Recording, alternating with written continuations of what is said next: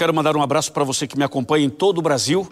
Que Deus abençoe você, sua casa e sua família. Estamos vivendo dias difíceis, não é? Dias de coronavírus, período de muita tensão, de muito medo, de muita insegurança. Não é verdade? Há muitas pessoas que perderam já os seus empregos, outros estão passando necessidades materiais. A Igreja Adventista, inclusive, está numa grande campanha para ajudar essas pessoas. Tenho certeza absoluta que você também já faz parte desse projeto, já faz parte dessa arrecadação que estamos fazendo, que é o mutirão de Páscoa.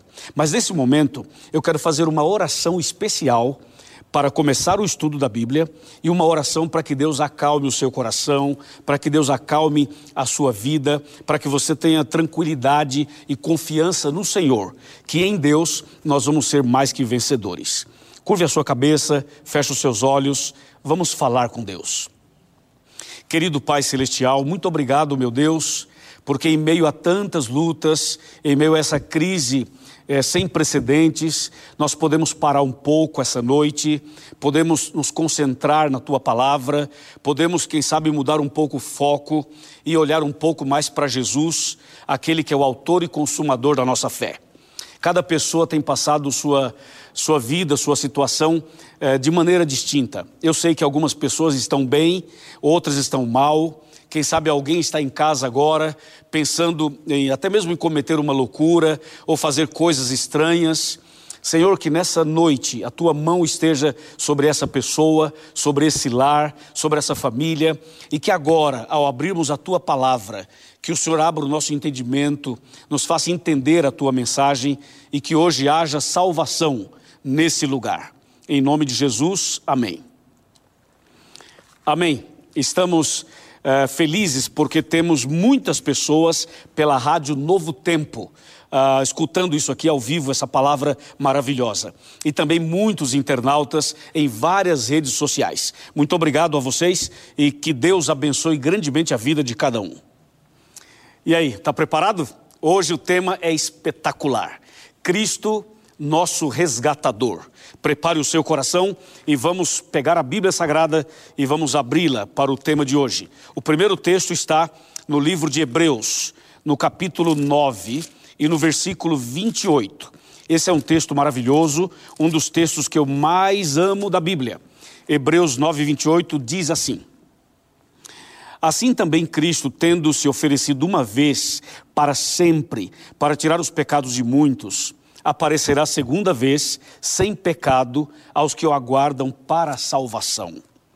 Que texto extraordinário, não é? Somente esse texto já é suficiente para nós entendermos assim, mesmo que rapidamente, o que Deus tem preparado para cada um de nós. Mas esse texto talvez seja o único texto da Bíblia onde você encontra as duas vindas de Jesus. A primeira vinda, quando ele nasceu de Maria, e a segunda vinda, quando ele voltará nas nuvens dos céus. Por isso esse texto é tão especial. O texto é claro, diz assim: assim como Jesus veio a primeira vez para tirar os pecados de muitos, ele aparecerá a segunda vez, sem pecado, para buscar aqueles que o aguardam para a salvação. Uma pergunta assim, logo de início, logo de cara: você crê na volta de Jesus? Você crê que Jesus um dia vai voltar? Eu creio. E é por isso que eu estou aqui. Eu tenho certeza que você também acredita. Mas para você entender bem sobre a volta de Cristo, é importante e é fundamental entender a primeira vinda dele. Uma vez eu estava conversando com uma pessoa e a pessoa dizia assim: Pastor, eu sei que Jesus vai voltar, mas eu tenho medo. Quando eu escuto vocês falarem das trombetas, que o céu vai se abrir, que a terra vai tremer e não sei o que, trovões e relâmpagos e vozes, a pessoa diz: Eu morro de medo. Então, quando alguém prega na igreja ou na TV que Jesus vai voltar, não me dá alegria, me dá medo. E eu, eu parei para pensar um pouco no que essa pessoa dizia. E aí é, tive uma ideia de apresentar esse tema, de estudar esse tema, e esse tema virou um sermão, uma pregação, que é o tema de hoje. Sabe de uma coisa? As pessoas têm medo da volta de Jesus justamente porque não entenderam muito bem a primeira vinda dele. Se você não entender bem a primeira vinda de Jesus, a segunda vinda não faz sentido, entende? Então, vamos fazer o seguinte: nós vamos agora analisar um pouco a primeira vinda de Jesus, vamos saber na Bíblia o que aconteceu, por que Jesus veio, por que morreu na cruz e tal. Aí, quando você entender essa parte, você vai ver que a segunda vinda de Cristo vai ser maravilhosa, você vai ficar ansioso por esse dia, você vai vibrar com esse dia e vai sentir prazer em saber que Jesus vai voltar e não medo, nunca mais o medo. Amém? É isso mesmo. Então vamos considerar um pouco sobre a primeira vinda de Jesus. Uh, Jesus veio a essa terra, você já sabe, nasceu da Virgem Maria, padeceu sob Pôncio Pilatos, foi crucificado, morto e sepultado, desceu à mansão dos mortos. Sabe rezar? Lembra da reza? Ressuscitou ao terceiro dia, subiu aos céus, está sentado à direita de Deus Pai Todo-Poderoso, donde há de vir julgar os vivos e os mortos. É, essa é uma, uma parte de uma oração que a Igreja Católica faz e que essa parte que eu mencionei da oração está de acordo com a Bíblia. Com certeza, Jesus nasceu de Maria pelo poder do Espírito Santo. Mas a pergunta é a seguinte: antes de Jesus nascer de Maria, onde estava Jesus? Ele existia ou não existia? Algumas pessoas acham que Jesus só passou a existir depois que ele nasceu de Maria. Você já ouviu alguém dizer isso? Eu já ouvi muitas vezes, mas não é verdade. Jesus já existia antes, porque Jesus é Deus, Jesus é eterno. Eu vou te mostrar isso na Bíblia. Pega a sua Bíblia e abra comigo em Miqueias, capítulo 5, versículo 2. E eu vou te mostrar aqui desde quando Jesus existe e também esse mesmo texto vai nos mostrar não somente onde Jesus da origem de Jesus, como também vai mostrar a cidade onde Jesus nasceria. Vamos para Miqueias, capítulo 5, versículo 2. Miqueias é um livro pequeno que está no Antigo Testamento, e eu estou abrindo aqui a minha Bíblia, abra a sua aí também, fica perto de, Na, de Naum, ok? Miqueias 5, verso 2. Fala bem assim: E tu, Belém, Efrata, olha só, e tu, Belém, Efrata, pequena demais para figurar como grupo de milhares de Judá, de ti me sairá o que há de reinar em Israel, e cujas origens são desde os tempos antigos, desde os dias da eternidade. Que maravilha é esse texto. Esse texto nos revela claramente que Jesus, ele existe desde os dias da eternidade. É uma expressão para mostrar que Jesus é eterno, que Jesus é Deus. Esse, esse é, essa é uma revelação do profeta Miqueias. Está claro para você? Jesus é eterno, como diz o texto. Só que esse texto não fala apenas da eternidade de Jesus, esse texto também mostra em que lugar da terra, do planeta, Jesus nasceria. E a Bíblia diz que Jesus nasceria numa cidade pequena chamada Belém, bem pequena chamada Belém. Eu já estive em Belém. Já fui duas vezes na cidade de Belém. E sabe o que significa Belém? Significa cidade do pão. Eu fui almoçar num restaurante lá em Belém e a gente estava se servindo assim, um restaurante comum, só que do lado direito havia uma prateleira e uma mesa enorme, cheia de pães. Tinha vários tipos de pães, é, espécies diferentes, cores diferentes, enfim, um monte de pães. E nós perguntamos para uma pessoa, por que vocês têm tanto, tantos pães? É, era assim, a gente pagava para comer, para almoçar e podia comer pão à vontade. E eu perguntei: e por que tanto pão? E a pessoa disse: porque aqui é Belém, a cidade do pão, onde nasceu Jesus, o pão da vida. Então, Belém significa cidade do pão. Jesus nasceu em Belém. Jesus nasceu na cidade do pão. E aqui em João 6,48 está escrito assim: Jesus falando, Eu sou o pão da vida. Então, Jesus, o pão da vida, nasceu na cidade de Belém, conforme estava profetizado por Miqueias. E tem uma outra coisa impressionante nesse texto, é que esse texto de Miqueias foi escrito aproximadamente 600 anos antes de Jesus nascer da Virgem Maria. Portanto, estamos tratando aqui de uma profecia messiânica. Esse texto de Miqueias então confirma que Jesus é eterno, que Jesus é Deus, que Jesus foi quem criou os céus e a terra e que um dia ele nasceria aqui na terra, na cidade de Belém. Agora uma perguntinha. Se Jesus é eterno, se Jesus é Deus, se Jesus sempre existiu, eu pergunto: quem foi que escolheu Maria para que ela fosse a mãe de Jesus? Quem escolheu Maria para que Jesus pudesse nascer através dela? Foi o próprio Jesus. Jesus escolheu sua própria mãe. Olha que impressionante isso. Imagina que interessante Jesus escolher a pessoa através da qual ele nasceria nesse mundo. E se Jesus escolheu Maria para ser a sua mãe, e se Jesus é eterno, e se Jesus é, é Deus Todo-Poderoso, eu tenho uma outra perguntinha para a senhora e para o senhor. Nesse caso, Maria é a mãe de Jesus ou Jesus é o pai de Maria? Hum? Responda aí, o que, que você acha? É uma boa pergunta, não é? Na verdade, as duas coisas estão corretas, porque Jesus é o pai de Maria por se tratar de um Deus maravilhoso, todo-poderoso, criador dos céus e da terra. Mas Maria também é chamada mãe de Jesus segundo a carne, porque Jesus nasceu através dela. Entendeu? Então, esse texto é extremamente importante porque revela essas duas grandes verdades. São duas grandes revelações de Deus para o seu coração. Agora tem um outro texto que você vai amar. Prepare-se aí, pega uma caneta, anota aí no seu caderno, anota no seu celular ou anota no seu computador. Esse texto que vou mostrar agora é o texto de Isaías, capítulo 7, verso 14. O texto maravilhoso. Isso aqui enche o meu coração de alegria, porque foi escrito 700 anos antes de Jesus nascer de Maria. Escuta essa aí, meu irmão e minha irmã. Isaías 7,14 fala assim: Portanto, o Senhor mesmo vos dará um sinal Eis que a virgem conceberá e dará à luz um filho e lhe chamará Emanuel. Prestou atenção nisso? O texto fala bem claro: eis que uma virgem conceberá. O texto bíblico está dizendo, é uma profecia, dizendo que Jesus nasceria aqui através de uma virgem, de uma mulher virgem. Você viu isso? Vale a pena ler de novo. Olha só. Portanto, o Senhor mesmo vos dará um sinal. Eis que a virgem conceberá e dará à luz um filho, e lhe chamará Emanuel. Essa profecia é extraordinária. Você já viu que Miqueias fala que Jesus nasceria em Belém? E agora Isaías fala assim: não somente vai nascer em Belém, como vai nascer de uma virgem, de uma mulher virgem. Não é impressionante isso? Não é impactante isso? É verdade. Totalmente impressionante. E esse texto se cumpre em Mateus. Quer ver? Vamos para Mateus. Eu vou te mostrar agora em Mateus o cumprimento de Isaías eh, 7,14. Veja só, Mateus capítulo número 1. Abra sua Bíblia comigo, tá? Mateus 1, versos 22 e 23. Ouça só. Ora, tudo isso aconteceu para que se cumprisse o que fora dito pelo Senhor por intermédio do profeta que diz: Eis que a virgem conceberá e dará à luz um filho, e ele será chamado pelo nome de Emanuel, que traduzido quer dizer Deus conosco. Extraordinário, é ou não é? Amém? A palavra de Deus se cumprindo. Entre o texto de Isaías e de Mateus são 700 anos.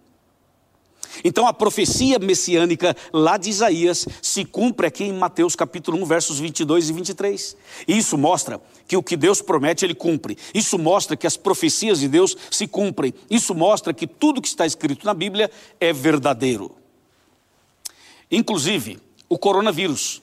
Você sabia que essa pandemia que está no mundo hoje também já estava profetizado na Bíblia? Se você for para Lucas 21, verso 11, e for para Mateus 24, de 4 a 8, até o 14 também, se você analisar Lucas 21, de 25 a 28, vai ver que a Bíblia apresenta uma série de acontecimentos, uma série de eventos finais que fazem parte do sinal da volta de Cristo. E as epidemias, a pandemia, as pestes, as doenças, todas essas coisas fariam parte dessa profecia que anunciava ou que anunciaria que nós estaríamos nos últimos dias. O que eu quero dizer com isso é que o que a Bíblia fala se cumpre. Entende? O que está profetizado se cumpre. Entende, meu amigo e minha amiga? Isso nos dá segurança na Bíblia, isso nos dá segurança de que vale a pena confiar na palavra de Deus. Eu espero que você também confie nessa palavra. Então a profecia de Isaías se cumpriu, nós mostramos aqui em Mateus, a profecia de Miqueias também se cumpriu, porque Jesus nasceu em Belém, mas tem mais uma que eu quero te mostrar. Eu quero mostrar mais uma profecia messiânica, e essa profecia está em Isaías. Abra sua Bíblia, eu estou abrindo a minha Bíblia aqui agora ao vivo com você, direitinho para você me acompanhar. Isaías 9, verso 6. Ouça isso. Anote esse texto. Fala assim: Porque um menino nos nasceu, um filho se nos deu, o governo está sobre os seus ombros, e o seu nome será, escuta essa, e o seu nome será Maravilhoso Conselheiro, Deus Forte, Pai da Eternidade e Príncipe da Paz. Louvado seja Deus por essa profecia. Você que está assistindo a gente pelo celular, Entendeu? Está vendo a gente pelo celular, você que está vendo a gente por, por um computador, por um laptop, ou você que está ouvindo pela, pela rádio, ou está assistindo pela televisão, presta bem atenção, meu amigo. Você que está sentado no sofá da sua casa, na sua sala, ou você que está deitado na cama nesse momento, não está se sentindo muito bem, mas está assistindo a gente deitadinho na sua cama, está tudo bem, tudo tranquilo. Apenas preste atenção nessa palavra, porque a palavra de Deus diz que um menino nos nasceu, um filho se nos deu, e agora escuta: o governo está sobre os seus ombros. E diz o texto bíblico: o seu nome será maravilhoso conselheiro, Deus forte, Pai da eternidade e príncipe da paz. Então Jesus não é qualquer um. Jesus não era apenas um menino, não era apenas o filho de um carpinteiro, não era apenas aquele que andou pela, pelas ruas da Galileia, não era, ah, não era apenas uma pessoa, um ser humano qualquer. Não, não. Jesus era muito mais do que isso, muito além do que você e eu podemos imaginar. O texto bíblico fala que Jesus é chamado aqui de maravilhoso conselheiro. Número um. Segundo, Deus forte. Presta atenção, Deus forte, pode tudo, onipotente, o Deus forte. Pai da eternidade. Agora, pensa um pouquinho comigo. Pensa na eternidade. A expressão, a palavra eternidade, uma coisa que não tem fim. A Bíblia fala que Jesus é o pai disso. É o pai desse negócio. É o pai da eternidade. Quer dizer, é muito grande, é muito forte. Concorda comigo? Ele é o pai da eternidade, diz o texto. E diz mais: ele é o príncipe da paz. Eu pergunto a você, nesses dias e tantas lutas que estamos passando no Brasil e no mundo, nós não precisamos de paz? Não precisamos de um Deus forte? Não precisamos de um maravilhoso conselheiro? Não precisamos dessa paz que só Jesus pode dar? Essa noite, esse Jesus maravilhoso, príncipe da paz, ele vai encher o seu coração de paz. Vai tirar o medo, a ansiedade, a insegurança, o pânico e vai te dar paz, meu amigo vai te dar paz, minha amiga. Em Jesus, nós podemos ter paz até mesmo no meio da tempestade. Acredite. Por isso, acabei de ler Isaías 9, verso 6. Entendeu? Entendeu? Louvado seja Deus, não é? Esse é o nosso Deus. Então Jesus veio a primeira vez exatamente assim como nós acabamos de ler. Nasceu de Maria, viveu nessa terra por 33 anos e meio, chegou um período da sua vida aos 30 anos aproximadamente, ele foi batizado, aí ele começou o seu ministério, depois Jesus foi até o Calvário e morreu na cruz. Uma pergunta: quem foi que matou Jesus? Essa é uma pergunta muito complexa. Porque você pode falar assim: foi o diabo. Mas peraí, mas o diabo tem poder para matar Jesus? Ou alguém pode falar assim: não, não, não foi o diabo, foram os soldados. Peraí, mas os soldados têm poder para matar Jesus? Como é que funciona isso? Quem matou Jesus? Por que Jesus morreu? Isso tem que ficar bem claro. Jesus, na verdade, morreu porque ele quis morrer. Ele morreu porque o amor de Deus era tão grande por você e por mim, era tão espetacular por cada um de nós, que a Bíblia diz em João 3,16: Deus nos amou de tal maneira que enviou seu único filho, presta atenção nisso, para morrer em nosso lugar, para que todo aquele que nele crê não pereça, mas tenha vida eterna. Então Jesus veio com um propósito. A única maneira de salvar você e a mim da morte eterna, a única maneira de livrar cada um de nós da morte eterna era Jesus morrendo na cruz. Só que tem aí um detalhe e um problema. Se você falar para as pessoas lá fora que Jesus na cruz nos salvou, as pessoas não vão entender. Se você falar assim, ah, Jesus morreu na cruz e salvou a humanidade, as pessoas não vão entender. Sabe por que, que não vão entender? Porque alguém vai dizer assim: que salvação é essa que Jesus nos deu se o mundo continua com problemas? Que salvação é essa que eu estou desempregado? Que salvação é essa que eu estou com depressão? Que salvação é essa que meu filho tentou suicídio? Que salvação é essa que o coronavírus está por toda parte? Quer dizer, Jesus morreu na cruz e me salvou do quê? As pessoas que não entendem a, a, o contexto bíblico, elas poderão pensar assim. Então, quando a gente fala assim, Jesus nos salvou na cruz, essa expressão está correta, mas para as pessoas que não entendem a Bíblia, isso não significa muita coisa. Então eu vou tentar explicar de uma outra maneira, para que você possa compreender. Atenção, amigos da Rádio Novo Tempo, atenção, amigos internautas, presta atenção, jovens, adolescentes, crianças, adultos, presta atenção que eu vou explicar de uma outra maneira para que você entenda o que de fato aconteceu na cruz. Claro, foi a salvação, sem dúvida que foi, mas eu vou te mostrar de uma outra maneira para que fique mais fácil o entendimento e para você compreender como é que Jesus morre na cruz, salva a humanidade e o mundo está do jeito que está e a pandemia está aí e os problemas parece que não param e termina um problema e vem outro, passa uma crise e vem outra, passa um, uma doença e vem outra e alguém pergunta como é esse negócio? Que salvação é essa? Entendeu? Então vamos analisar o seguinte. Vamos comparar toda essa história com a história de um sequestro. É só uma ilustração. Você sabe que as ilustrações nos ajudam a compreender melhor esses assuntos. Então eu quero que você pense comigo. Imagina que esse planeta tenha sido sequestrado. E o sequestrador é Satanás. E a humanidade representam aqueles, ou representa aqueles que foram sequestrados. Ou seja, nós, seres humanos, fomos sequestrados pelo inimigo. E esse mundo se tornou um grande cativeiro. Através do pecado, nós fomos colocados no cativeiro. Então houve um sequestro, nós fomos sequestrados e esse mundo é um grande cativeiro. O que Jesus veio fazer? Jesus veio pagar o resgate. Jesus é o resgatador. Jesus veio para pagar o resgate o preço para resgatar você. Entende o que estou dizendo? Sabe quando uma pessoa é sequestrada e o sequestrador exige um preço e a família se desdobra para pagar e paga, e depois que paga, o sequestrador libera a pessoa sequestrada e ela volta para casa, e quando chega em casa tem uma festa maravilhosa. Pois bem, então agora traga essa ideia para o contexto bíblico. O diabo é o sequestrador, nós fomos sequestrados. Esse mundo pecaminoso é o cativeiro. O pecado nos, nos prende, nos, nos coloca numa situação de cativeiro. E sabe o que aconteceu? Quando Jesus veio a primeira vez e morreu na cruz, ele estava pagando o seu resgate.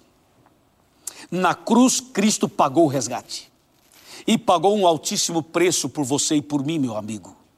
Jesus pagou um preço altíssimo por cada um de nós mesmo que as pessoas não entendam o valor que elas têm, e algumas pessoas acham que não tem tanto valor, tem pessoas que dizem assim: não, eu não tenho valor nenhum. Algumas pessoas se, se sentem desvalorizadas. Quem sabe pela posição social, quem sabe por uma questão financeira, ou pela cor da pele, ou por uma questão de saúde, ou por outro motivo qualquer.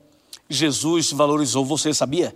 Você é muito precioso para Jesus, sabia? Jesus ama você, meu amigo e minha amiga. Jesus tem um propósito na sua vida, por isso ele morreu na cruz por você, por isso ele derramou sangue na cruz por você, porque você é muito importante para ele. Então, na cruz, Jesus pagou um altíssimo preço para pagar o seu resgate, foi o preço do seu resgate. E Cristo, então, na cruz, abriu os braços e disse: Pai, está consumado, Pai, nas tuas mãos entrego o meu espírito e morreu. Naquela hora, Jesus estava pagando o seu resgate. Ele foi o seu resgatador. Louvado seja o nome do Senhor. Amém? Louvado seja Deus. Amém?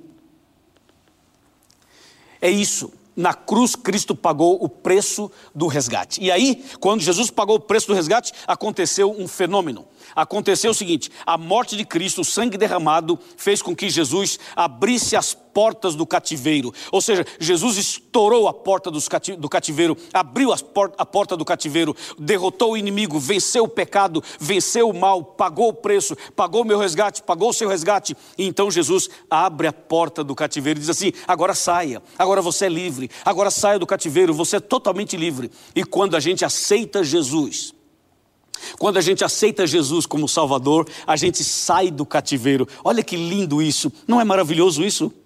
Pensa comigo, não é maravilhoso? Você aceita Jesus, aí você sai do cativeiro, Jesus tira você do cativeiro e agora você começa uma caminhada, uma caminhada, uma caminhada. Vamos caminhar? Vamos caminhar. Jesus começa então com você, levando você agora por um caminho, por uma experiência espiritual com Ele.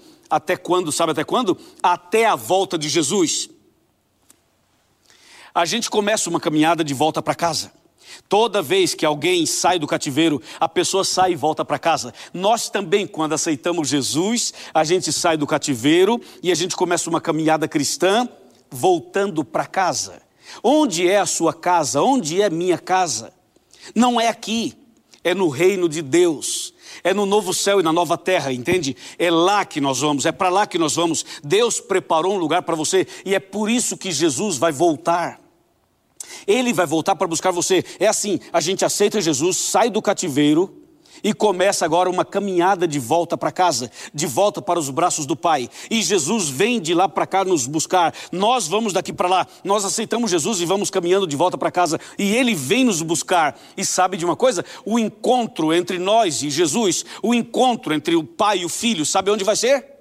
Sabe onde vai ser? Quer saber? Quer saber? Então prepare-se, senta tranquilo, respira dá uma respirada agora, se ajeita no sofá, se ajeita na cadeira, se ajeita na cama, porque eu vou te mostrar onde vai ser o encontro dos filhos de Deus com o seu Deus. Onde vai ser esse encontro? Está preparado? Vou te mostrar. De acordo com 1 Tessalonicenses 4, 16 e 17, a Bíblia fala exatamente assim. Olha só, 1 aos Tessalonicenses, capítulo 4, versos 16 e 17. O texto maravilhoso, o texto poderoso. Ele fala assim: por, por quanto o Senhor mesmo, dada a sua palavra de ordem, ouvida a voz do arcanjo e ressoada a trombeta de Deus, descerá dos céus, e os mortos em Cristo ressuscitarão primeiro. Olha o 17. Depois nós, os vivos, os que ficarmos, seremos arrebatados juntamente com eles entre nuvens. Atenção, atenção. Entre nuvens, atenção. Entre nuvens para o encontro do Senhor nos ares. Ouviu? Para o encontro do Senhor nos ares. E assim estaremos para sempre com o Senhor. Que maravilha! Que maravilha! É isso. Onde vai ser o encontro? Nos ares, no meio do caminho. Jesus vai voltar nas nuvens dos céus para buscar você e a mim. Nós aceitamos Jesus como Salvador, saímos do cativeiro, saímos da prisão, começamos agora a caminhar com Jesus e vamos encontrá-lo nas nuvens dos céus naquele dia. E meu coração bate mais forte só de pensar nesse dia. Eu creio na volta de Jesus. E você crê também? Eu creio que o mesmo Jesus que morreu na cruz, o mesmo que escreveu amor escrito com sangue, o mesmo que escreveu amor com o seu próprio sangue, é aquele que vai voltar. E esse dia está muito perto. Esse dia está mais perto do que você imagina. A Bíblia diz que Jesus voltará para buscar os seus filhos. Mas a Bíblia não diz o dia nem a hora. O dia e a hora nós não sabemos. Mateus 24, 36 fala assim: a respeito daquele dia daquela hora ninguém sabe, mas ele vai voltar. Então Jesus deixou alguns sinais, alguns eventos, alguns acontecimentos, para que nós pudéssemos saber se esse dia estaria é, perto ou próximo ou demoraria demais. Então Jesus menciona alguns eventos. E de acordo com esses eventos mencionados na Bíblia, nós temos certeza absoluta de que esse dia está bem perto. E eu pergunto a você: se Jesus voltasse hoje, você estaria salvo ou estaria perdido? Se Jesus voltasse agora, você estaria salvo ou estaria perdido? Lembre-se que Jesus já abriu as portas do cativeiro.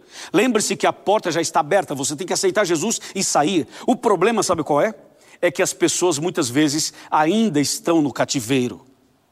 Jesus já morreu, já ressuscitou, já abriu a porta do cativeiro, já está tudo certo. A, a salvação está disponível para você. Para você que é rico, para você que é pobre, para você que é patrão, para você que é empregado, para você que é médico, para você que é advogado, para você que é professor, para você que é dona de casa, para você que é um trabalhador informal, para você, meu amigo, você que é evangélico, católico, espírita, quem sabe um agnóstico, quem sabe um livre pensador, a, a morte de Cristo na cruz, a salvação dele, a graça dele, o pagamento que ele pagou naquela cruz foi para você e por você. Então agora não há motivo para você continuar no cativeiro tem que sair do cativeiro. É hora de sair do cativeiro. Sai agora mesmo. Sai agora do cativeiro. Algumas pessoas estão amarradas. Sabem quê? Nos vícios, no cigarro, na bebida, nas drogas. Quem sabe na prostituição, quem sabe em outra situação qualquer. Há muitas pessoas que estão presas, amarradas, ainda estão no cativeiro. Mas eu quero dizer para você que Jesus já pagou o preço, já pagou o seu resgate. Você não deve mais nada, o pagamento já foi feito. Cristo te resgatou, Cristo te salvou. A porta da salvação está aberta, a porta da graça está aberta. Então, meu amigo, saia desse cativeiro, saia dessa prisão espiritual e venha com Jesus começar uma vida nova. É isso que Deus espera de mim e de você. Meu amigo, ficou claro para você essa mensagem? Está clara a palavra de Deus para o seu coração? Eu tenho certeza que sim. E eu quero fazer uma pergunta para você. Você realmente acredita, você realmente concorda comigo de que Jesus em breve voltará? Sim, eu tenho certeza que você concorda. Tenho certeza que você também crê. Então hoje, daqui a pouquinho, eu vou lhe fazer uma pergunta bem clara e bem direta para saber se você não somente crê, mas se você aceita. Se você aceita. Estamos vivendo dias difíceis. Eu estou sabendo que nessa situação que estamos vivendo, eu recebo muitas mensagens, muitos contatos, muitas perguntas, muitos questionamentos. E eu sei que tem muitas pessoas em casa que estão pensando em suicídio, que já não aguentam mais essa vida de confinamento, de quarentena. Eu entendo. Todos nós, como seres humanos, temos nossas lutas. E eu sei que você tem as suas lutas também. Todos nós temos. Mas saiba de uma coisa: Deus está com você. Jesus está do seu lado agora. Enquanto eu falo com você, Deus está do seu lado. Então, por favor, abra o seu coração. Abra o seu coração e deixe Cristo entrar. Mesmo estando confinado na sua casa, você pode ser livre. Você pode ser uma pessoa liberta. Você pode ser uma pessoa feliz. Sabe por quê? Porque a paz que entra no seu coração é maior do que qualquer problema, qualquer tragédia, qualquer situação negativa. Há um texto que me impressiona bastante, que está aqui no livro de no livro de João. Esse texto me impressiona muito.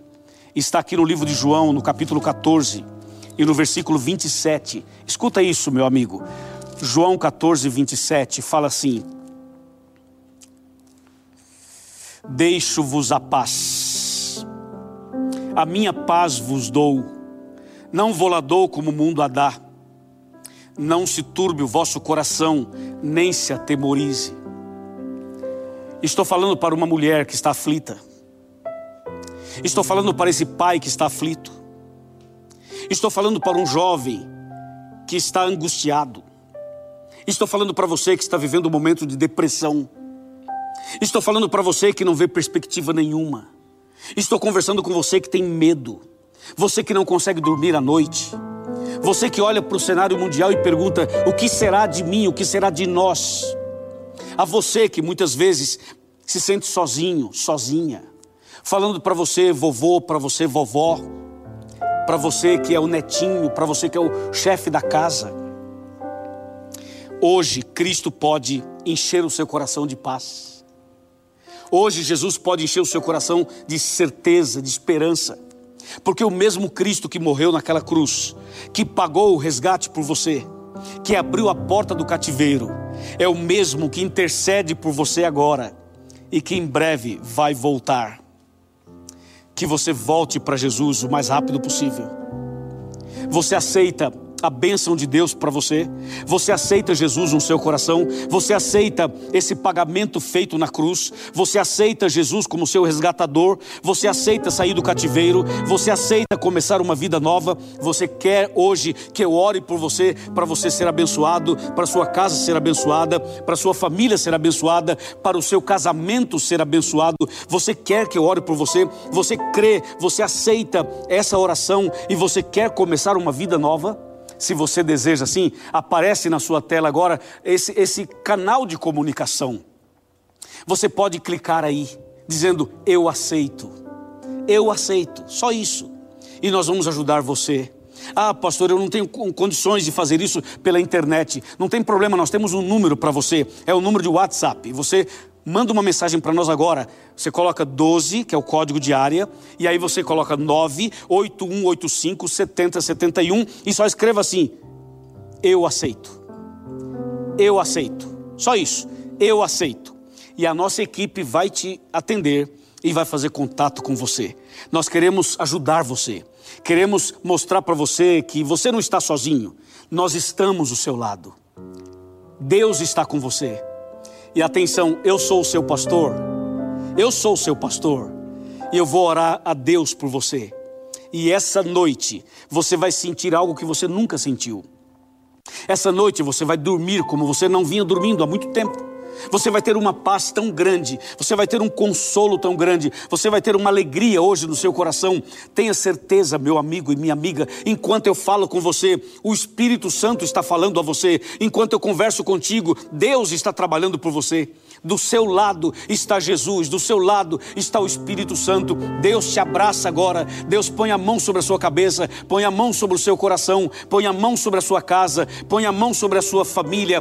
Deus põe a mão sobre a sua empresa, a sua clínica, o seu hospital, os seus negócios. Nesse momento, em nome de Jesus, receba a bênção de Deus, receba a paz do Senhor, receba essa graça maravilhosa. Faz contato com a gente. O nosso código é 12 e o telefone é 98185 7071. Manda uma mensagem para cá e fala assim: Eu quero, eu aceito. Só isso. Eu aceito, eu aceito. Somente isso. É uma mensagem por WhatsApp. Eu aceito. Entendeu? E você pode, com certeza, também entrar no nosso site novotempo.com barra eu aceito. Você aceita Jesus, aceita se batizar, aceita começar uma vida nova, aceita entregar o seu coração para Jesus. Você aceita? Diz que sim. Vai, fala que sim. Fala, eu aceito. Hum? Hum? Levante a mão e diga, eu aceito. É isso aí, meus parabéns. Deus te abençoe. Arautos do Rei, termina o meu sermão, por favor, com uma mensagem muito especial para o nosso coração.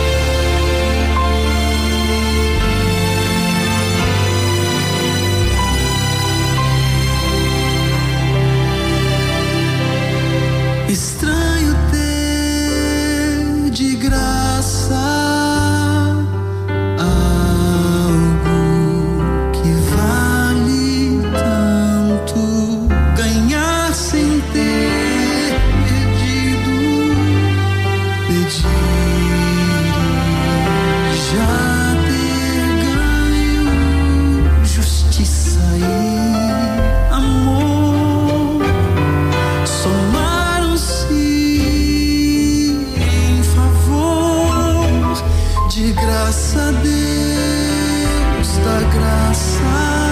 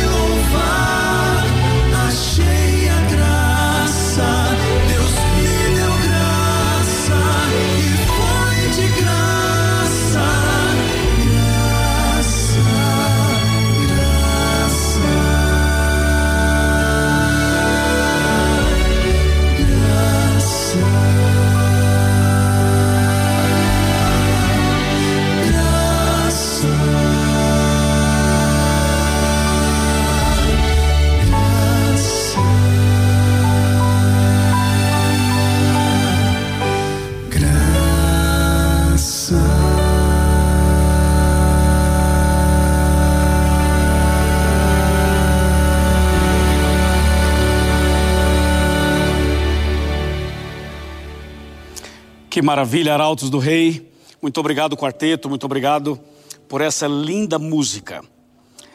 A nossa equipe está bem preparada e os seus amigos também. Eles têm um cartão e depois que eu terminar aqui, ou até mesmo agora, você vai receber uma mensagem de um amigo seu. E esse amigo vai perguntar a você quatro coisas. Responda e confirme a sua decisão. Agora é o seguinte: tem muita gente já tomando a decisão, sabia?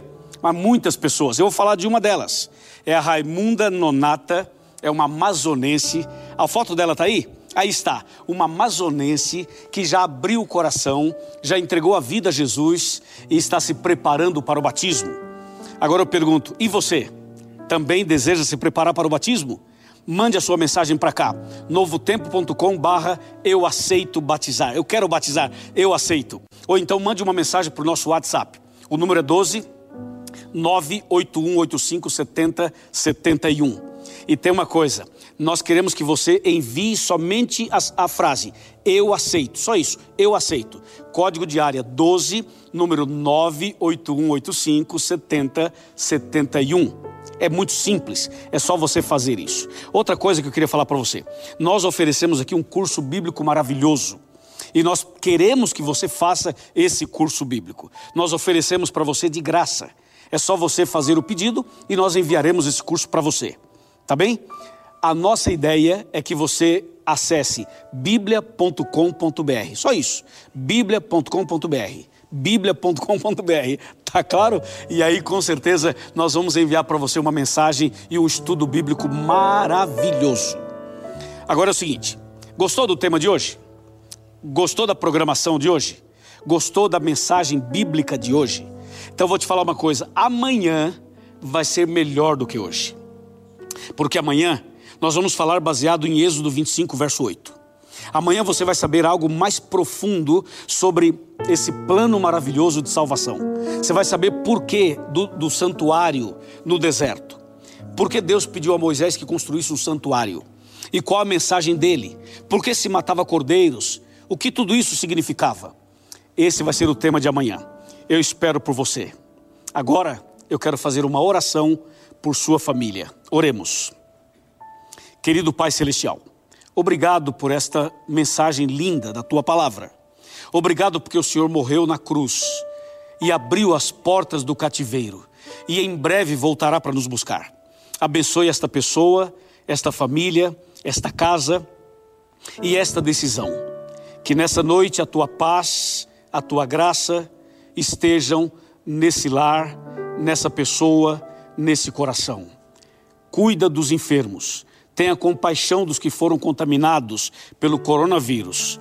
Eu entrego todos em tuas mãos. Em nome de Jesus, amém.